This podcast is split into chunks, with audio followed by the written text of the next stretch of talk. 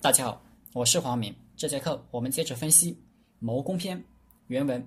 故上兵伐谋，其次伐交，其次伐兵。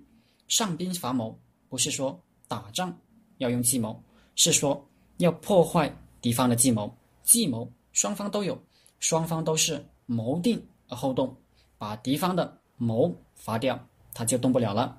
最典型的战例是东汉时寇寻讨伐高峻。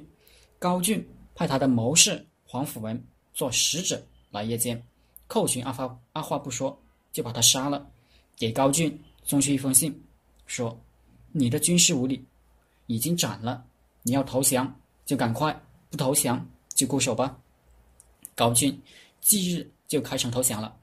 诸将看不懂，问寇寻：“这两国交兵不斩来使，为什么这还没开战，您就杀了他的使臣？”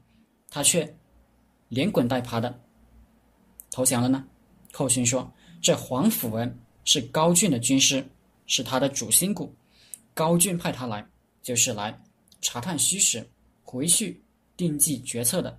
留之则闻得其计，杀之则郡王期待。放他回去，他就能给高峻定计，把他杀了，高峻就没了主意，也没了胆量。这就叫。”上兵伐谋，寇寇寻的案例是一个极端案例，直接把主谋杀掉了。一般情况下，可没这样的机会，还是注意分析判断，破坏敌方的计谋。第二个案例是折冲尊祖的典故。折冲是古代的一种战车，叫折冲旗，阻挡对方冲锋，对方冲过来挡住他。就像把刀折断一样，折断他的冲锋。尊祖是酒器，折冲尊祖指不用武力而在酒席谈判中制敌取胜。讲的是春秋齐国晏婴的故事。景平公想攻打齐国，派范昭为使去刺探。齐景公设宴招待，酒至半酣。范昭对齐景公说：“想讨您杯中的酒喝，行不？”景公说：“这有何不可？来人，把我杯中酒倒给客人。”范昭一口干了景公的酒，下人正要给双方斟酒，燕子却喝道：“且慢，给国君换一个新杯子。”范昭不高兴，扬醉起舞，又对太师说：“我想跳支舞，能为我奏乘舟之乐吗？”太师冷冷地说：“这个我们没人会奏。”把范昭给气走了。酒宴毕，齐景公问：“今天你们怎么回事？这大国使者来观摩我们的政治，你们惹他生气有什么好处呢？不是惹麻烦吗？”燕子说：“就是给他观政嘛。您看这范昭，绝非不懂礼貌之人，是故意要给我们挑事。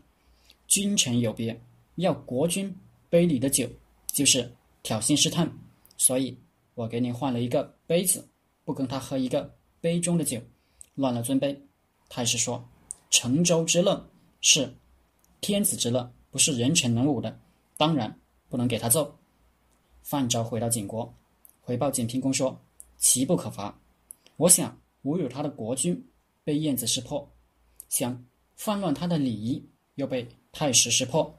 齐国有贤臣，孔子赞叹这件事说。”不夜尊祖之间，而折冲于千里之外，晏子之之谓也。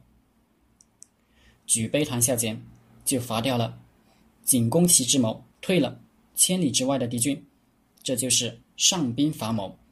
第三个案例是春秋时秦伐景，景将赵盾领军拒敌，上军左于骈说：“秦军远来。”不能持久，我们深沟高垒，把他耗走就行了。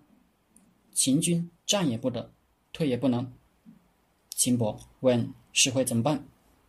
石会说：“这一定是于骈的主意。不过，景军中还有一将，叫赵川，是赵盾的堂侄，又是景军的女婿。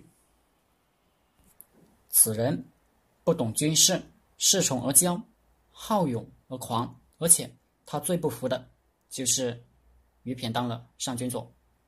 咱们去骚扰赵川的部队，他肯定会出战，依计而行，骚扰赵川。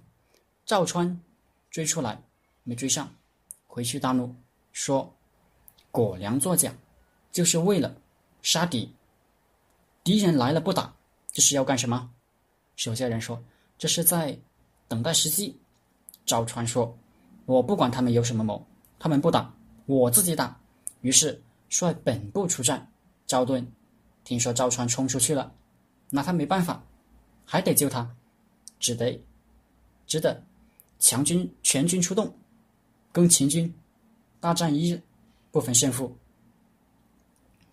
寇寻之伐谋，直接把敌军主谋杀掉了；燕子之伐谋，是伐掉了。敌人未成之谋，施惠之伐谋是破坏了敌人已成之计。这三个案例都是上兵伐谋的典型案例。好了，这节课就先和大家分享到这里。大家可以加我的 QQ 微信幺零三二八二四三四二，我们一起读书、创业、讨论企业管理、团队管理、互联网投资。谢谢大家。